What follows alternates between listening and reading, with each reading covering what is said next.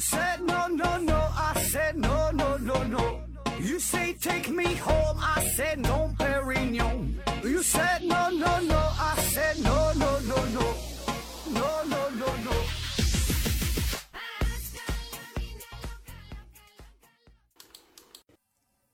拼命探索，不计后果。欢迎您收听思考盒子。呃，今天呢，这又是一期特别的节目啊，没有抽奖活动。那这期节目呢，之前也发布过，呃，所以叫重置嘛，呃，叫不懂就别瞎说系列哈。上帝已死。然后呢，由于一些不可描述的，我也没太整明白的原因，反正呢，就是被喜马拉雅平台就给下架了。当时呢，我也没在意啊。呃，这几天吧，正好是十一放假，我也没啥事儿，就把这篇旧稿子又拿出来，重新给修整了一下。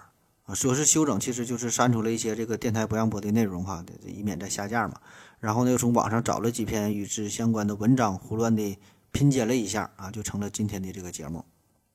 这事儿真不是谦虚啊，呃，我确实就是这么做的啊。你说一听就能明白了啊，基本没有什么个人的观点，都是从网上这个抄袭来的。所以呢，这今天这个节目是一篇典型的炒冷饭的外加抄袭啊。当然这都不重要，对吧？咱们也是一直都是这么做啊。呃，我估计你以前听过这期节目，你也没记住啊，对吧？所以无所谓哈，反正就当新节目听就行啊。而且咱也不要钱，而且这个哲学系列还有一个好处就是催眠效果极佳啊。那温馨提示大家一下，就开车的时候尽量别听啊。呃，你啥时候失眠了，哎，把这期节目打开啊，二十分钟你要是还睡不着觉，那这这事儿就算我输。而且呢，它还有一个特点，就是这种节目可以反复去听啊，每次失眠，每次听，每次都见效。那作为喜马拉雅平台。最会哄女孩睡觉的主播啊，这咱绝不是浪得虚名啊！不服你可以试试。那因为之前这期节目下架了嘛，所以呢，也不排除这期节目应被下架的厄运哈。所以建议你这个先下载后收听，呃，放在手机里边，啥时候睡不着觉啥时候听啊。我感觉啊，到目前为止吧，这期节目的催眠效果应该是可以排到前三了啊！真是没有什么搞笑的段子，也学不到任何新鲜的知识，唯一的作用就是催眠。那上帝死这句话哈，这个是著名的哲学家尼采他的一句名言啊，曾经经常就是有这一些媒体啊、一些专栏节目、一些新闻呐，对吧？经常喜欢用这句话作为标题啊，不管啥事儿都是上帝已死啊，整的这个耸耸人听闻这种感觉啊，就是显得自己很牛逼的样子啊，就是把上帝给弄死了。那其实绝大多数的情况都是歪曲了尼采的本意，我估计他们对于尼采、对于上帝可能都有很大的误解。所以呢，我觉得有必要把这句话拿出来，咱重新说一说，聊一聊。特别是现在这个比较浮躁的社会，信仰极度缺失的情况之下，那么通过这句话啊，我们可以看到一些富有启发意义的东西。那关于尼采这个人儿哈，咱简单回顾一下他的身世。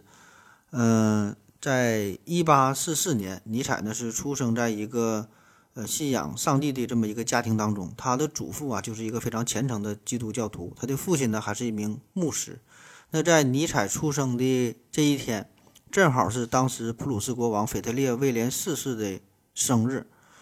尼采的父亲呢，又是这个宫廷的教师，深得国王的信任，所以呢，为了表达对国王的敬仰之情，他的父亲呢就请求国王说的：“我要用你的名字啊，这这个为我自己的儿子命名。”然后呢，这国王居然同意了哈。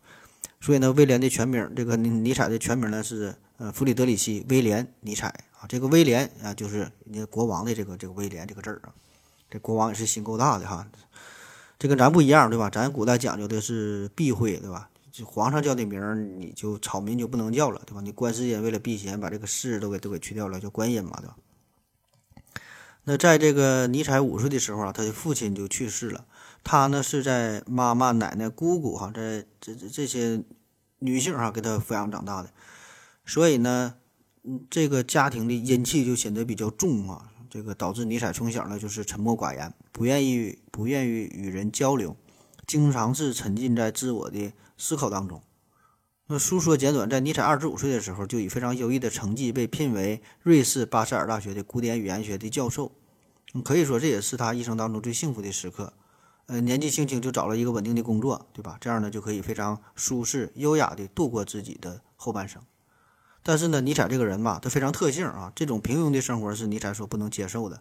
用他的话说，就是每一个不成其舞的日子都是对生命的辜负啊。所以呢，就得作哈，就得造起来啊。他呢就辞去了教授的职务，开始漫长的流浪式的这种生活。那也正是在这段岁月当中，他写了呃一大堆这个哲学的著作啊。那在他众多的哲学理念当中呢，有一个特别重要的思想啊，叫做超人哲学。那这个超人呢，和咱们在电视里边看到的这个超人不一样哈，不是说你把这个红内裤套在裤子外边就变成了超人就会飞了。他说的这个超人，呃，更加强调的呢是一种精神的精神上的超越啊。我们每个人都会成为自己的超人，这个超就是要超越自我，表现自我啊，拒绝平庸。那么他喊出说“上帝已死”的这个口号，其实呢也是与超人精神、超人哲学这是一脉相承的，就是想要强调。呃，个人的自我的这个力量啊，现在呢，普遍认为“上帝死”这句话呢，最早是出现在他的一本书，叫做《愉快的智慧》啊。其实呢，他的另一部作品叫《悲剧的诞生》，这里边呢就已经写着说，呃，我相信古代德国的预言，所有神奇都必须死去啊。神奇，呃，就是天神、地神呐，这这就是就神灵哈，就神奇啊，这个字儿，嗯。其实，在这个时候呢，这个尼采呢就已经形成了“上帝已死”的思想啊，而且在尼采的自传当中，他也说过啊，上帝啊，灵魂不朽、拯救、超越这些呢，都只是观念啊，我并不在意这些，也不会在这上面浪费时间。那在他的另外一本书叫做《反基督教徒》当中，尼采又说，上帝的概念是伪造的，道德的概念也是伪造的，这些牧师完成了一个伪造的奇迹啊，所以呢，你从中从这些思想就可以看出来哈。其实呢，上帝的已死这个思想可以说是贯穿着尼采的整个的这个哲学的一生啊。那尼采的上帝史到底想要表达什么呢？呃，在漫长的人类历史历史长河当中啊，其实呢，上帝一直都是人类的真理，那也是人类所有活动的一个道德准绳。那上帝他老人家也是我们所有规范呐价值的创造者。约束者、管理者、审判者、终结者啊！但是呢，尼采就越发的感觉到，曾经那个我们幻想当中的上帝啊，并不能真正的拯救我们。上帝呢，也无法成为人类社会的道德的标准和终极的目的。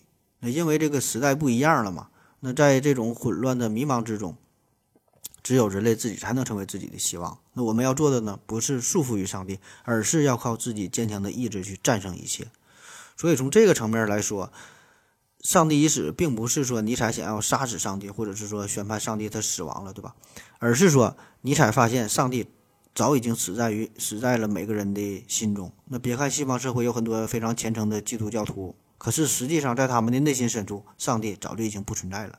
那他们对于上帝的信仰，更多的只是一种程序化、一种惯性，而并不是内心真正使然。那只不过就是，呃，没有人真正的去考虑过这个问题啊。那即使是思考了，没有人去愿意，没有人敢于主动说出这个事儿。所以，这个尼采他只是指出皇帝新装的，说出皇帝光屁股的那个小孩，就是把这个事儿给点破了。所以尼采说，上帝已死，更多的呢，只是想强调，人类真正敬畏上帝的心死了。那换句话说，嗯，作为自然万物的主宰哈，上帝他是不会死去的。但是人类在自己制定的社会规则当中，却采取了一种死的态度，存活于上帝之中。人类选择漠视上帝的存在，人类把现阶段对于自己有利的东西，呃，用唯物的准则去衡量，而。对于那些自己认为不重要的东西呢，却用唯心的思想呢去去去思考，那么这种标准、这种评判机制，到头来呢，人类就会彻底杀死自己内心当中与上帝相通的那一部分。所以呢，这也恰恰是人类最可笑的地方，就是明明杀死的是自己，自己的心死了，却以为呢别人死了，却说上帝死了，对吧？明明这是一个自杀行为啊，就却以为这是一个他杀行为。啊，这就有点像说你喜欢一个女孩，你俩相恋五年了，到了谈婚论嫁的时候，这个女孩呢却和另一个开着保时捷的拆二代跑了啊。这个拆二代呢原来是一个厨师啊，突然家里动迁就有钱了。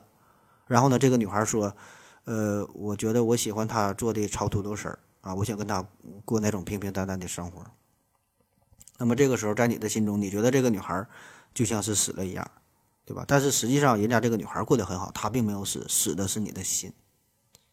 那其实，在历史上的某个阶段，呃，人类本来拥有上帝非常丰富的品性，但是呢，由于人类的贪婪和无知，这些非常优秀的品质逐渐的就消失殆尽。这个呢，也许就是圣经当中人类走出伊甸园的一个真正的隐喻。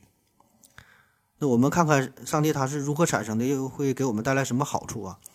呃，上帝或者说是其他的什么神啊，各种神吧都好啊，不管什么神，他们都是远古时代，呃，我们祖先。呃，一项最伟大的发明，对吧？每个民族、每个地区都有自己的神，这些都是我们祖先们一个共同的最伟大的发明，也是我们祖先留给我们最重要、最神圣的一个礼物。因为在那个蒙昧的时代，生存是第一要务，对吧？人们每天都会面对各种不确定性，面对许许多多自己解释不了的自然现象，还有最后谁也逃不过的死亡。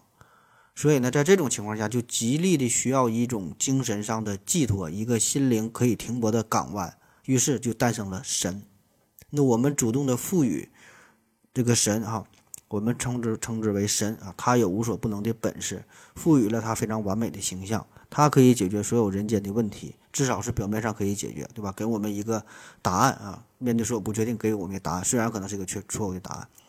那不仅如此，人们在集体造造神之后，也就不再害怕死亡，对吧？也给我们的生命暂时的。对吧？表面上的赋予了一个虚假的意义啊，这样我们就让我们有了一个活下去的勇气啊，并且呢，我们把这个神代代相传。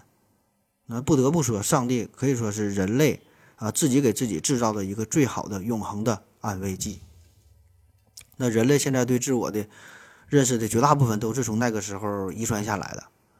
那同时呢，上帝又给我们人类带上了一个精神上的枷锁，使得人类不会妄自尊大，不会过分过分的膨胀私欲，对吧？那么这种约束是大自然赐予每一个物种的，呃，一种一种使命，对吧？一种一种要求，对吧？就是说，这样才会让每一个物种，包括我们人类，不会肆意妄为啊，有一定的约束性。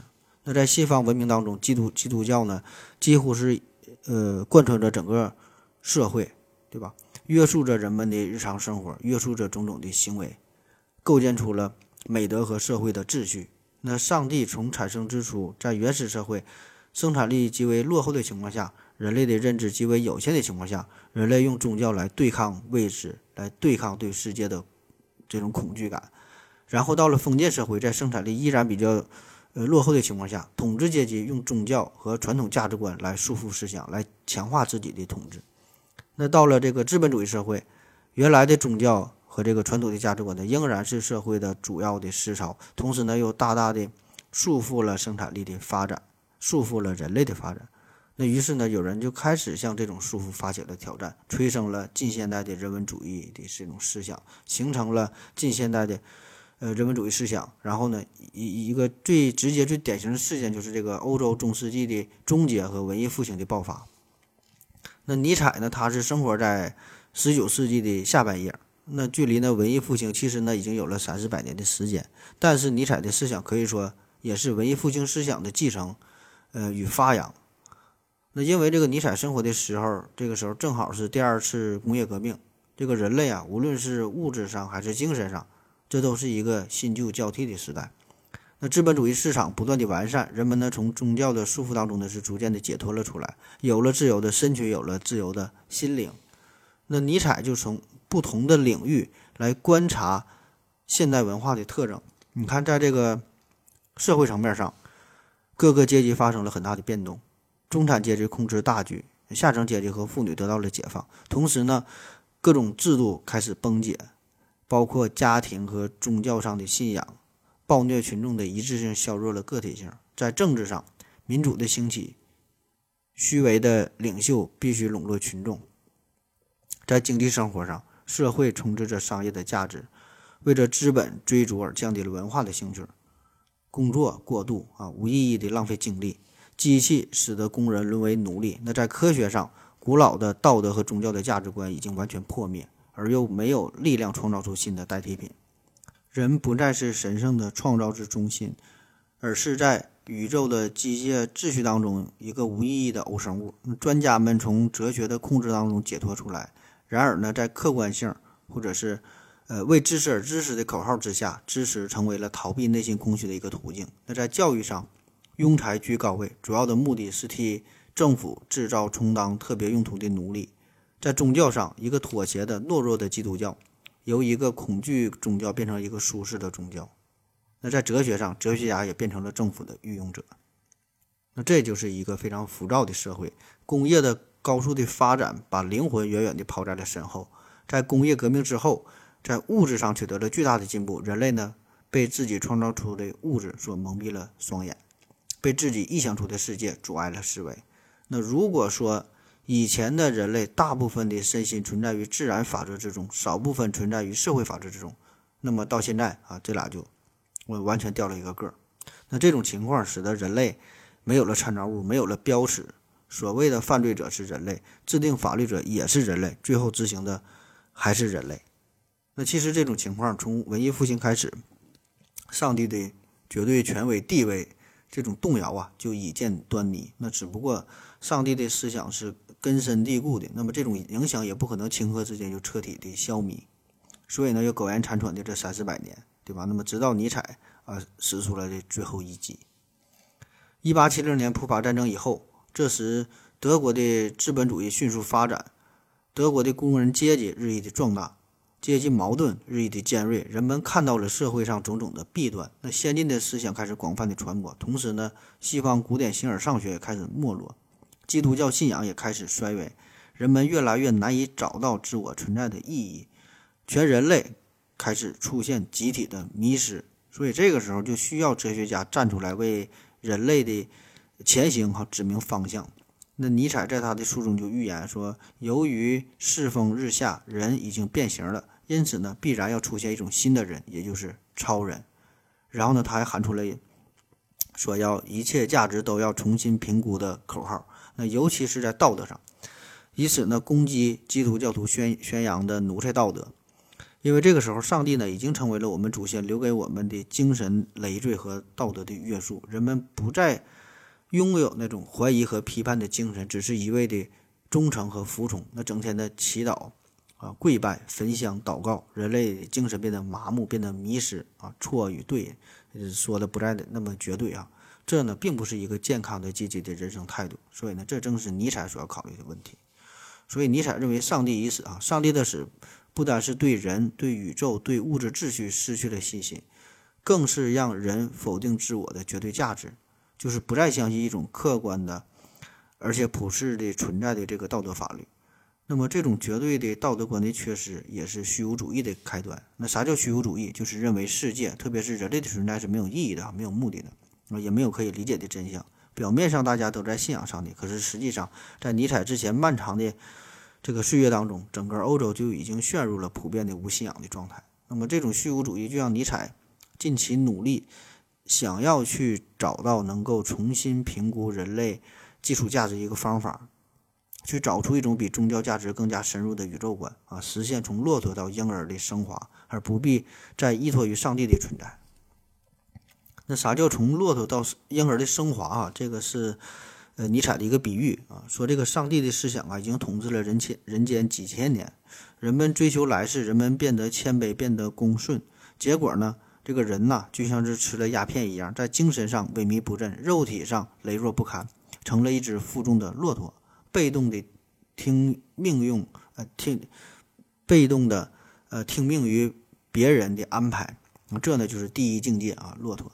第二境界呢就是狮子啊，把被动变成主动啊，由我应该变成我要，一切由我主动争取，主动负起人生的责任。那第三境界就是婴儿啊，这是一种我是的状态，活在当下，享受现在的一切。那尼采呢，是一个反对理性主义者，呃，而随着近代理性主义和机械主义的胜利，正使人类大踏步地走向物化。在行尸走肉的躯壳之中，上帝的光辉和灵性的喜悦已经是不复存在，上帝得意的杰作，宇宙至高的存在物，却退成了一所华丽的坟墓。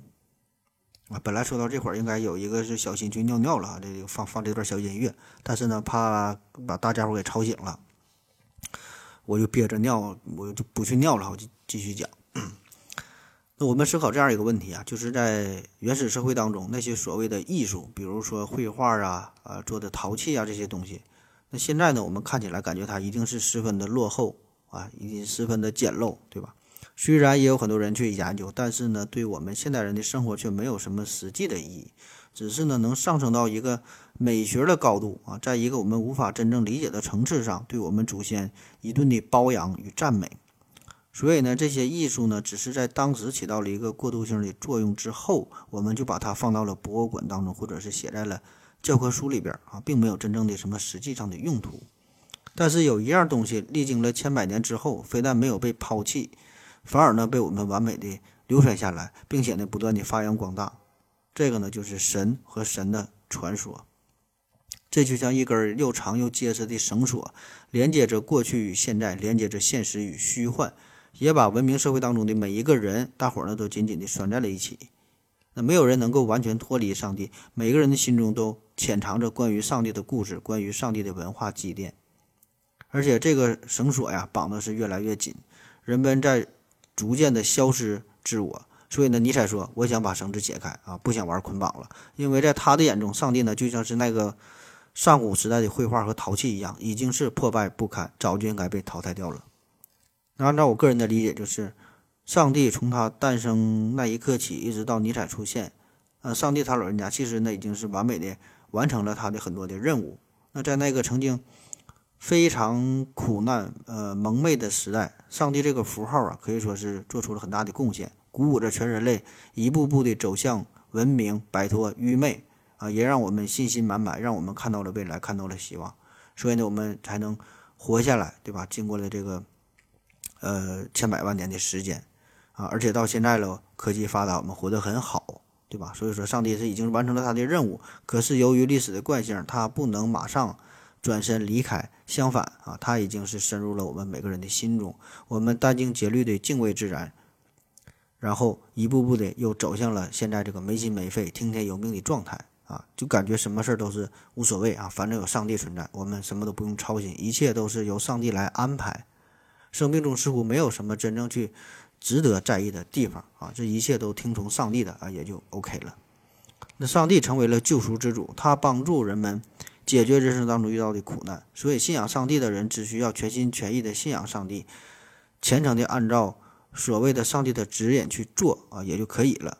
结果呢，这就让我们从一个道德危机走向了另外一个道德危机。那在这种情况之下，虽然每个人的心中都还有上帝的位置，但是这与最原始的那种敬畏之感已经明显不一样了啊！已经是一种视而不见的全新的感觉。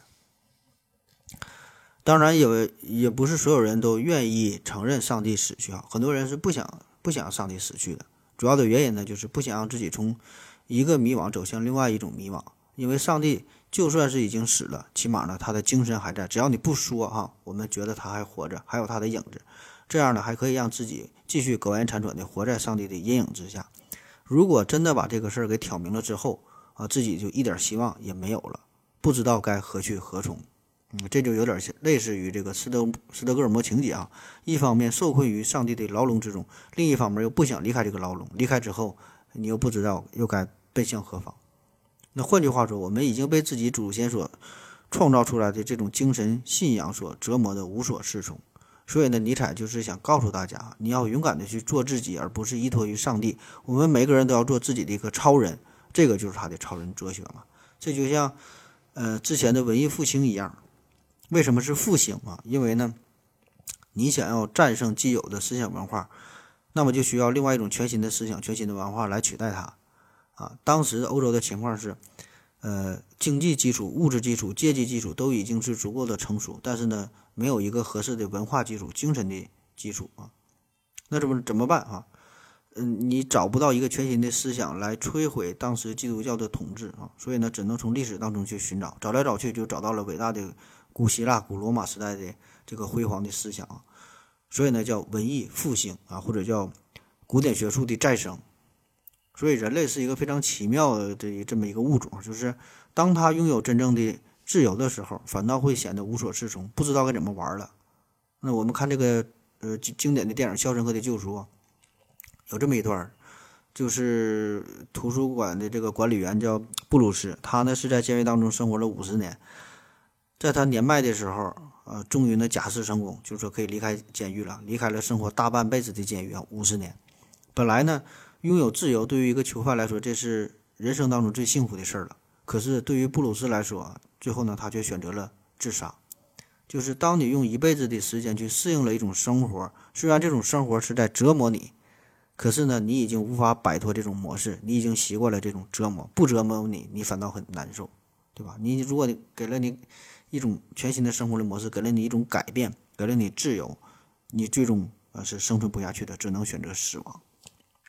而上帝的存在呢，已经有了几千年、上万年的时间，整个人类给自己编织了一个牢笼啊。编织了一个枷锁，我们又沉浸其中。所以呢，当尼采想尼采想要打开这扇紧关着的这个这个牢笼的大门的时候，很多人是不愿意离开的。所以呢，尼采不但要充当这个开门的人啊，还要指引人们前行的方向。那有人觉得这个尼采啊，高喊“上帝已死”的口号，好像是一个反宗教的这这个这个口号。呃，更有意思，一些学者呀说，这个上帝宣布上帝已死和这个超人的诞生，就是要推翻旧神，想要重建一个新神。说尼采呢，想要创建一个全新的宗教派系。呃，其实尼采并不是想要创建什么宗教派系，他也不是一个呃纯正的这个反宗教的人士啊，也并不是说有意要和宗教去作对啊。尼采本质的身份还只是一个哲哲学家而已，呃，更不是一个。所谓的这个新宗教的创造者，我觉得呀，他更多的这个想法呢，是要给人类带来一些启示。因为这个尼采发现，上帝已经存在于人类心中很长时间，对吧？大大的削弱了人的价值和意义。那在尼采的眼中，他认为基督教的上帝是懦弱者和病弱者的上帝，这是一个颓废的上帝。那凡是坚强的、勇敢的、争胜的、骄傲的东西，都会被消失。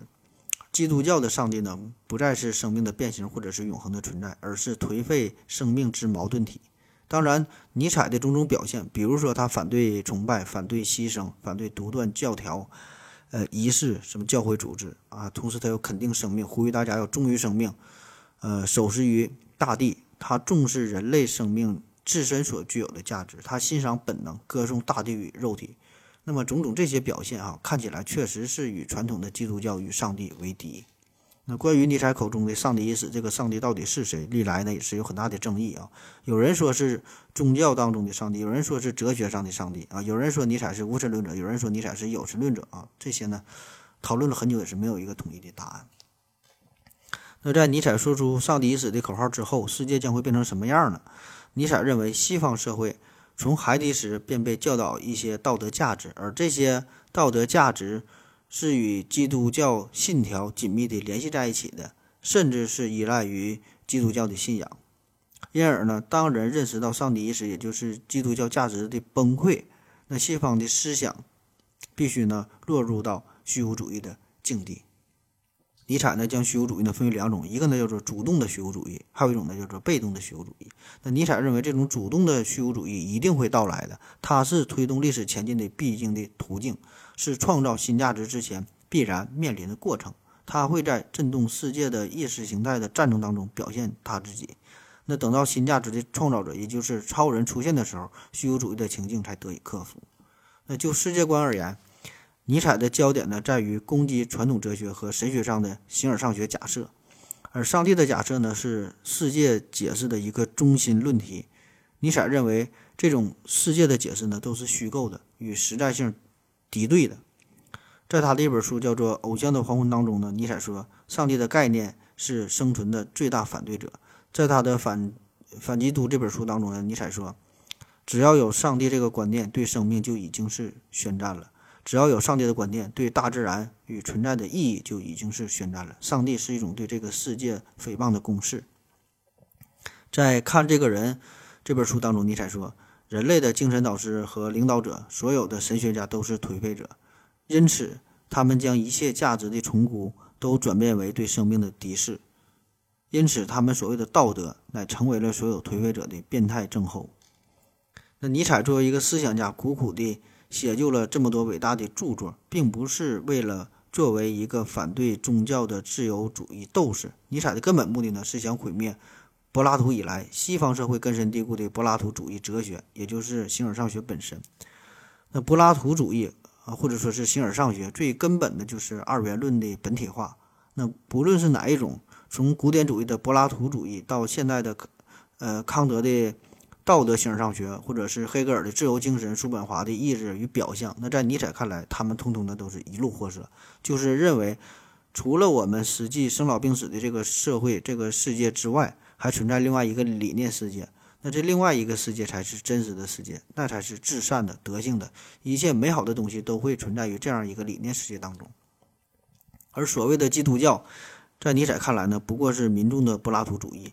尼采所谓的死去的上帝，是所谓的形而上学的圣人的角度看待残酷社会现实的衰落，是旧社会道德标准与旧制度的死亡。尼采认为，民众不再需要这样一个上帝，民众需要的是自己成为自己的上帝。那当上帝作为一个载体，不再让人类寻找存在的意义，反而是影响着人类继续寻找真正的知识，尼采便宣布上帝死了。那尼采用“上帝已死”这个短语来形容欧洲虚无主义的历史运动，人不再是上帝规定好的存在，而是自己规定自己的存在，只是自真自身感知验证的存在才是存在的，其余的都是虚无。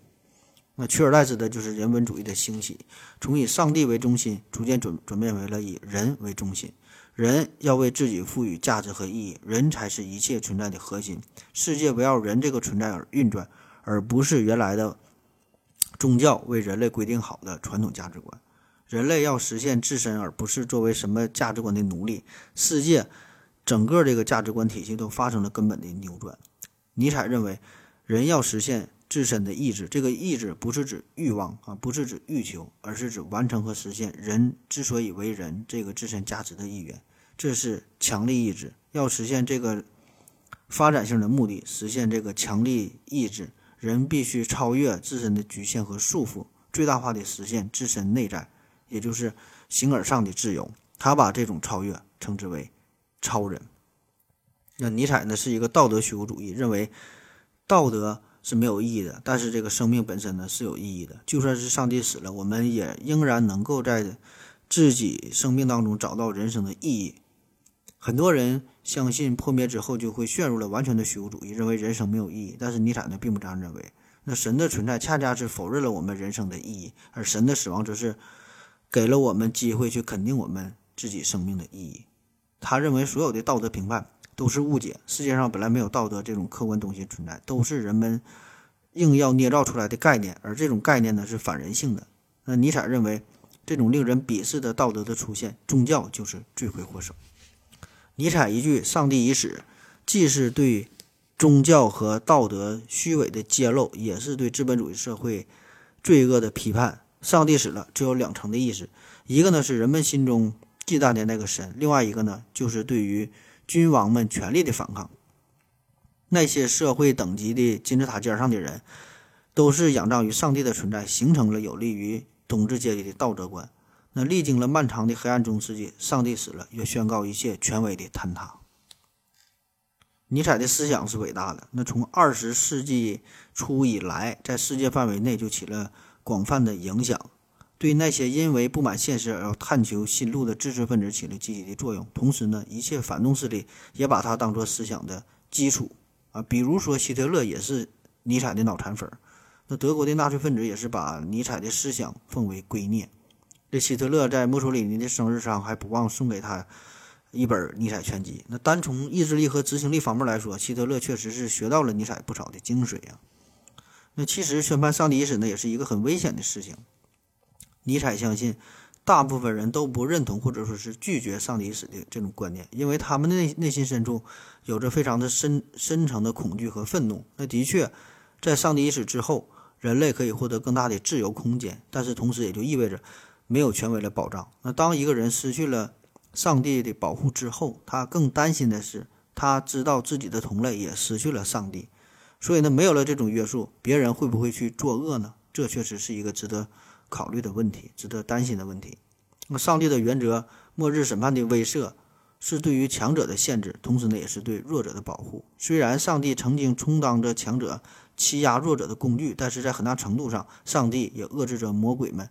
胡作非为，那现在一切都没有了，一切都只能靠我们人类自己。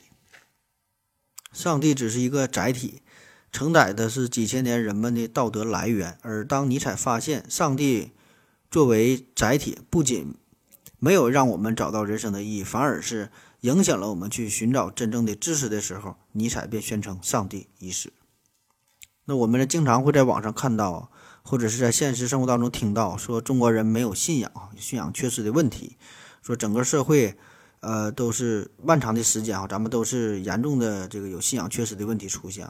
我们唯一的信仰可能就是钱。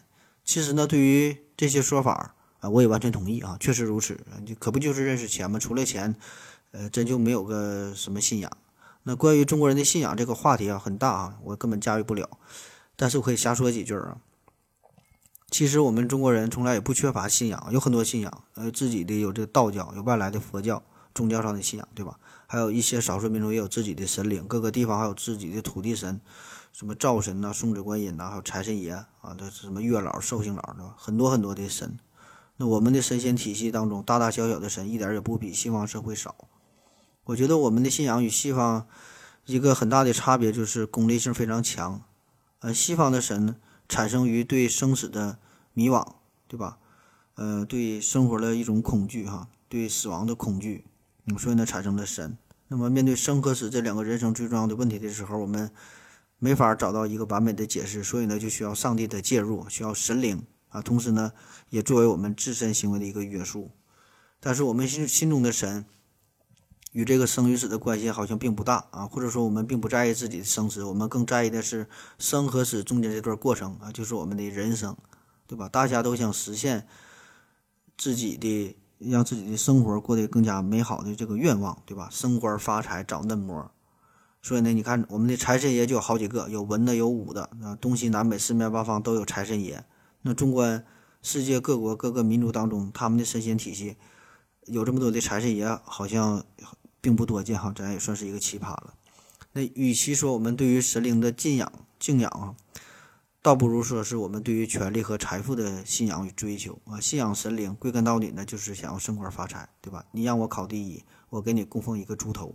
你让我当宰相哈，我给你重修庙宇，再再造金身，所以这个就是非常赤裸的一种交易嘛。那纵观历朝历代，真正维系中国人精神体系的，呃，是传统的社会文化道德的观念。这个宗教呢，只是统治者的一个辅助的工具，但是呢，不能作为最根本的呃约束社会的一个力量啊。那我们反观这个西方的社会。这个宗教啊，一直都是整个社会的最重要的约束的力量，啊，同时也是这个这个统治者的一个重要的一个统治工具。那因为我们心中的神给我们带来的都是一些好处，对吧？给你送纸的，给你送财的，好像没有什么太大的约束力。我们从来也不怕因果报应、六道轮回，对吧？你所谓的什么六道轮回、下地狱这些，也就是吓唬吓唬小孩儿啊。就说是你相信六道轮轮回。那死的时候也可以大吼一声，是吧？二十年后老子还是一条好汉啊！好像六道轮回对你也无所谓，时间过得非常快啊，丝毫没有对于神灵真正的敬畏之心。你就活着的时候希望这个神灵给我们带来好处，至于死了，死了也就死了。那其实每个宗教经过了几千年的沉淀，都会形成自己非常完美的自洽的体系。可是我们中国人非常出名，对吧？我们总能找到给自己开脱的各种方式，让菩萨保佑你，但是自己呢又不享受菩萨的约束啊。我们说遵守规则，其实呢。都是想让别人去遵守规则啊，我们都想游走在规则之外，对吧？我们都可以，我们都想去找人，都想去走后门，我们可以都想不排队，对吧？都想暗箱操作，都想践踏规则，对吧？所以呢，我们追求的并不是规则本身，我们追求的是让别人去遵守啊，自己呢却可以不遵守。我们可以随便找各种神话故事啊，这这些大神总是能够帮助帮助我们，对吧？各种菩萨救人呐，什么愚公移山之类的。但是神对于人的约束啊。呃，几乎没有什么约束力，或者说我们根本不想被神所束缚。我们经常说什么下辈子做牛做马也也也也要报答你，那潜台词就是，那就下辈子报答你，对吧？这辈子就算了啊。所以呢，我们只是急于把眼前的这个事儿给解决掉。那么再看西方的故事啊，比如说圣经当中什么旧约、新约，约嘛就是神和人的一种约定啊，就是规矩啊，讲规则，就是奖惩分明。而在希伯来语当中呢，这个。圣啊，叫呃塔纳赫哈，圣经的塔纳赫，这就是教导啊、教诲的意思。所以呢，这个圣经呢就可以看作是基督教的一个律法之书。就是西方的神呢，更多呢是给人带来一种道德上的约束。所以呢，我觉得西方从信仰上帝到上帝已死呢，这是一个信仰的轮回啊，是一个自我精神的救赎。这与我们这种似乎从来没有真心信奉过神这种这种情况，这两者呢有着本质的差别，对吧？因为我们心中可能从来没有过上帝，所以更何谈他的死亡呢？那其实有无信仰倒不是什么最根本的问题，把钱放在第一位呢，也不是什么大不了的事儿，对吧？但是不管啥时候要记住，要君子爱财，取之有道嘛。那前一阵有个电影啊，挺火，叫《我不是药神》，很长时间了。那我觉得这个男主人公就是达到了这个上帝已死的状态。那那些患者面对生活的无奈，对吧？那谁才是癌症患者心心中当中心目当中的上帝呢？我想呢。当人面对死亡的时候，什么信仰啊，对吧？信和不信啊，都不再重要，活着才是第一要务。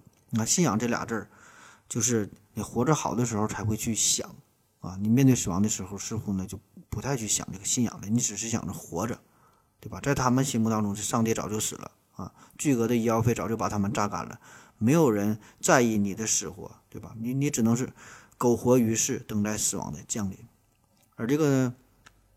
男主人公的命运啊，呃，并不并不比他们好，对吧？他唯一幸运的就是他暂时没有受到死亡的威胁啊。同样，他也没有什么信仰，他的目的就是挣钱嘛。但是呢，后来呢，他终于重新找到了这个生命的意义啊。上帝已死，只有自己才能拯救自己。那不管是肉体上的，还是心灵上的，还是心灵上的，说自己上帝也好，说自己是超人也好啊，说自己是药神也好，这些都不重要，重要的就是自己的人生哈。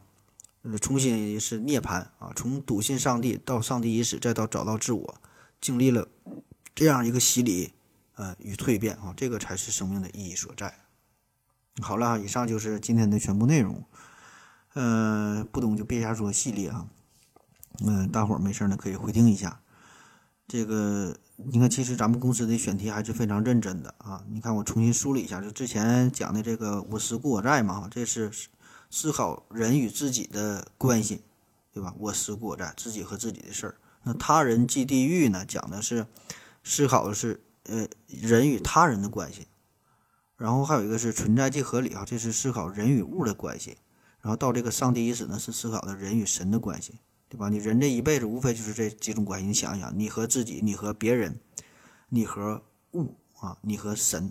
对吧？就这几种关系，你把这几个事儿给整明白了，你这一辈子就算没白活啊！当然，古往今来，地球上出现的这么多人，能把这几个事儿想明，真正想明白的人哈，还真就不多啊。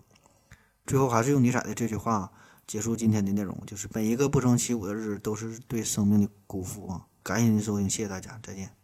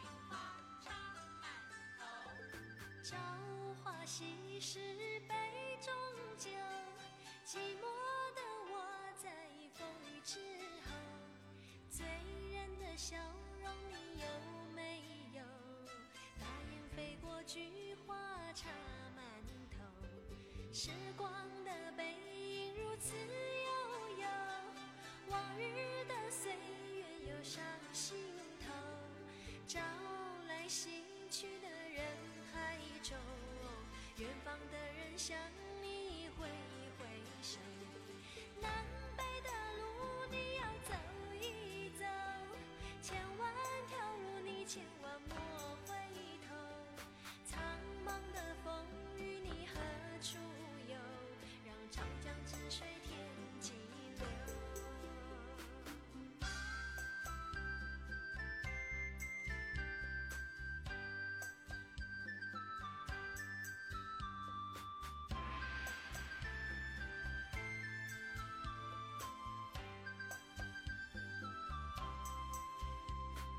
山外青山楼外楼青山与小楼已不再有紧闭的窗前